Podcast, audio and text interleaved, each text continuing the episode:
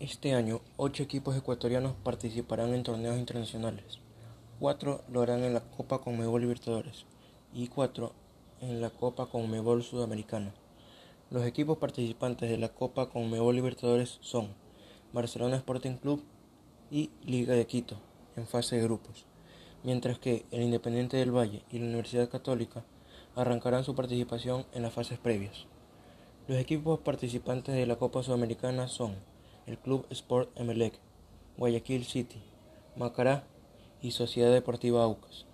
Habrá enfrentamientos directos entre ellos y clasificarán solamente dos equipos a la fase de grupos de este torneo. Los equipos de Ecuador están tomando más protagonismo en los torneos internacionales.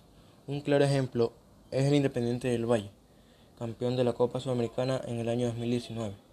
Todos los clubes se tienen que preparar de la mejor forma posible para realizar una participación llena de éxitos.